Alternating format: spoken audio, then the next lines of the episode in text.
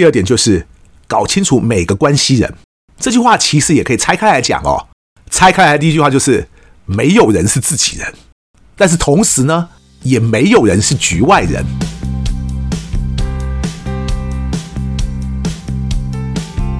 一谈就赢，Do it right in。大家好，我是 Alex 郑志豪。我们希望透过这个 Podcast 频道，让大家对谈判有更多的认识，进而能透过运用谈判解决生活中的大小问题。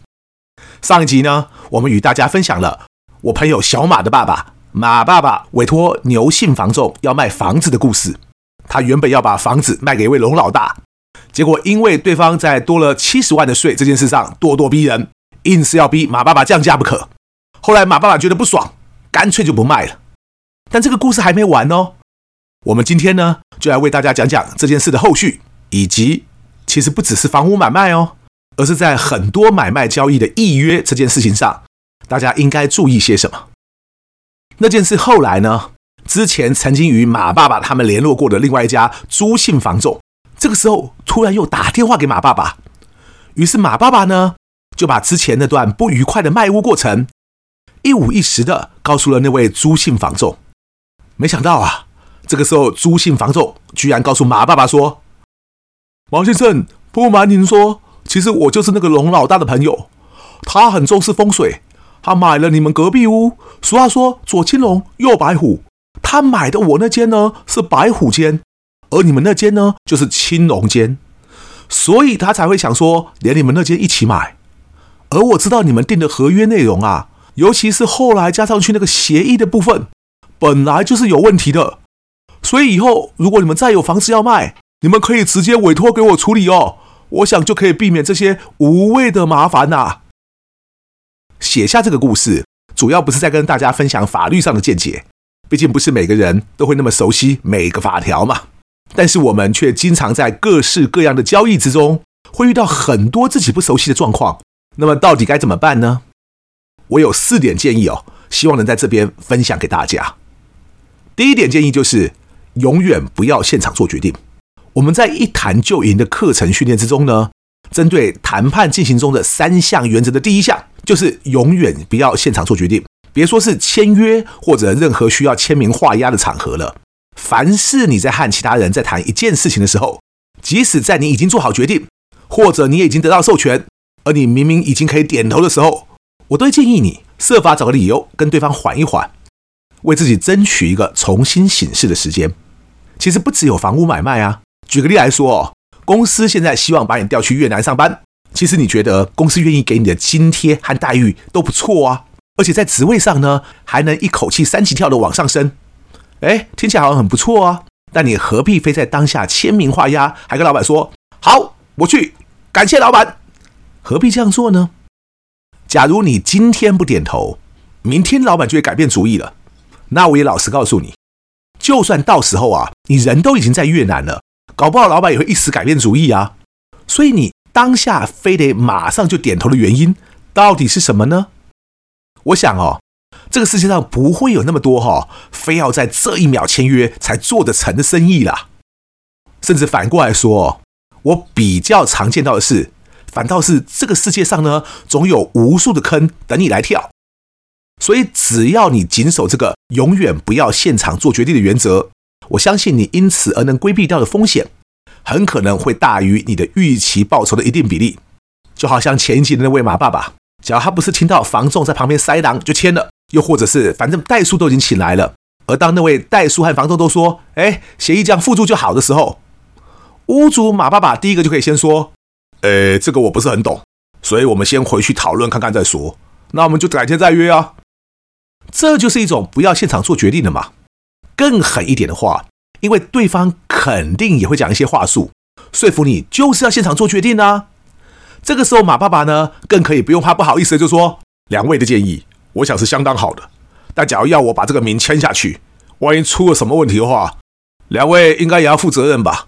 所以我们丑话说在前头哦。两位要不要也另外来签名画押，证明这个建议是你们给的呢？听到这句话，呵呵，还愿意一起把头洗下去啊？就签名认账的房仲或代书，我想就可能真的有一点可信度了哈。但是假如这个时候他们开始虚与委蛇了，我想我们就算要同意，当然也就更不急在一时了嘛。第二点就是搞清楚每个关系人，这句话其实也可以拆开来讲哦，而且拆开来讲的话呢，大家可能就会更清楚了哦。拆开来第一句话就是没有人是自己人，但是同时呢，也没有人是局外人。几年之前呢，我针对奥斯卡影后珍妮佛劳伦斯主演的《翻转幸福》写了一篇文章，主题就是相信专业的代价。《翻转幸福》呢是一部真人实事改编的电影，珍妮佛劳伦斯呢饰演魔术拖把的发明人 Joy。虽然他发明了这个现在可以说是风靡家家户户的产品，但他一开始的时候呢，差点因为不懂得怎么做生意而弄到快要破产呐。这部片子呢，就是描述他的经历。讲说他如何在后来从面临破产的危机到谷底翻身，后来呢变成一个成功的女性创业家，拥有上百项的产品专利，身价呢也超过上亿美元。珍妮佛劳伦斯不但凭这部电影的这个角色再度成为金球奖影后，而且也凭这部片子在那年的奥斯卡第三度被提名为最佳女主角哦。可以说，不管是珍妮佛劳伦斯的演技，或者是这个角色的原型人物。也就是那位女性创业家 Joy Mangano 的故事，其实都很值得大家找时间去看一看哦。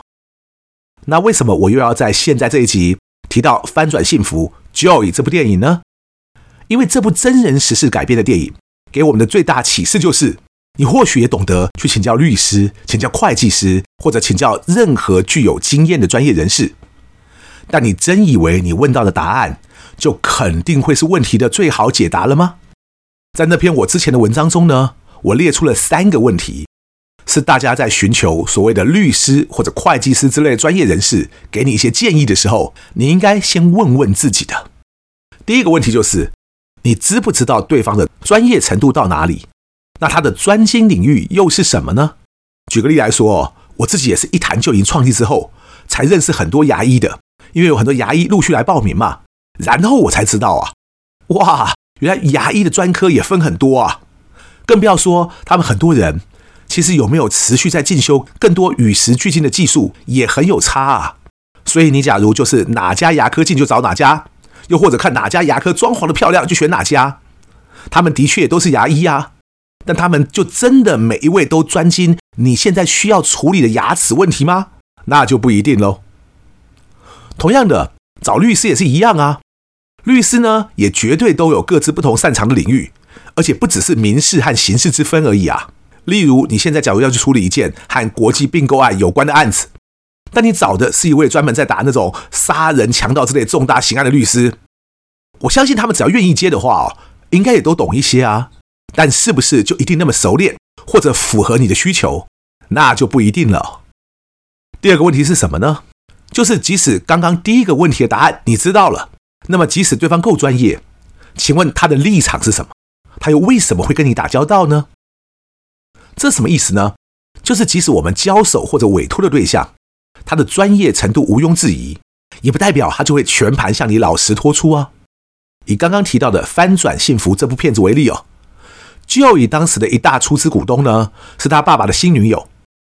而当 Joy 的咨询对象呢，都是那位股东的律师的时候。请问那位律师的优先选项是保护那位股东的利益呢，还是保障 Joy 的利益呢？我们再拿另外一部也很棒的片子《大卖空》来举例。当莱恩·葛斯林饰演的银行人士啊，找上史蒂夫·卡尔饰演的基金经理人的时候，莱恩·葛斯林那个角色就会老实的对他说啊，其实连他自己银行的人呢都不相信他，也不支持他。所以呢，透过和史蒂夫·卡尔那个角色的合作。他自己也可以捞一票，所以我想跟大家说一个重要的道理啊，那就是摆明着要赚你钱的人呢，其实不可怕，反倒是那种口口声声说他不要赚你钱，又或者是他有多少理想啦，要完成多少事业的人呢，你反而应该先弄清楚，这种人呢到底是何居心。也顺便一提哦，很多人就会很天真的说啊，所以我们只要去找自己相信的人，才不会有问题啊。但是什么叫做自己可以相信的人呢？通常大家就会找自己认识的人，或者是自己身边亲近的人所介绍的人喽。这也是我为什么会推荐大家去看《翻转幸福》的原因，因为其中的剧情呢，有很多是真人实事啊。你说女主角 Joy 后来是被谁给坑了呢？是谁让她差一点弄到破产呐？其实就是他自己的爸爸和他爸爸的女朋友啊。所以你说关系亲不亲近，或者你跟谁认不认识，这跟我们刚刚提到的专不专业有什么关系啊？又或者这跟大家彼此的立场又有什么关系啊？越早弄清楚这一点哦，你就越不容易吃亏上当。第三个问题就是，那你自己有能力去判断专业人士的意见真伪吗？我这样说好了，相信专业这件事情，假如不是你的其中一种选项，而是一个不得不然的抉择的时候，通常下场都不会太好。就像《翻转幸福》电影中的 Joe 一样，他后来反败为胜的关键，是他终于自己设法弄懂专利权的涵盖范围以及其中的 Mega。所以呢，相信专业，不如在尊重专业之余呢，也要提升自己的判断能力。那么，再回到一开始马爸爸遇到这个状况，我会给大家的四点建议中的第三点，就是越早开启谈判模式越好。当小马告诉我这件事的时候哦，即使我们都没有明显的证据，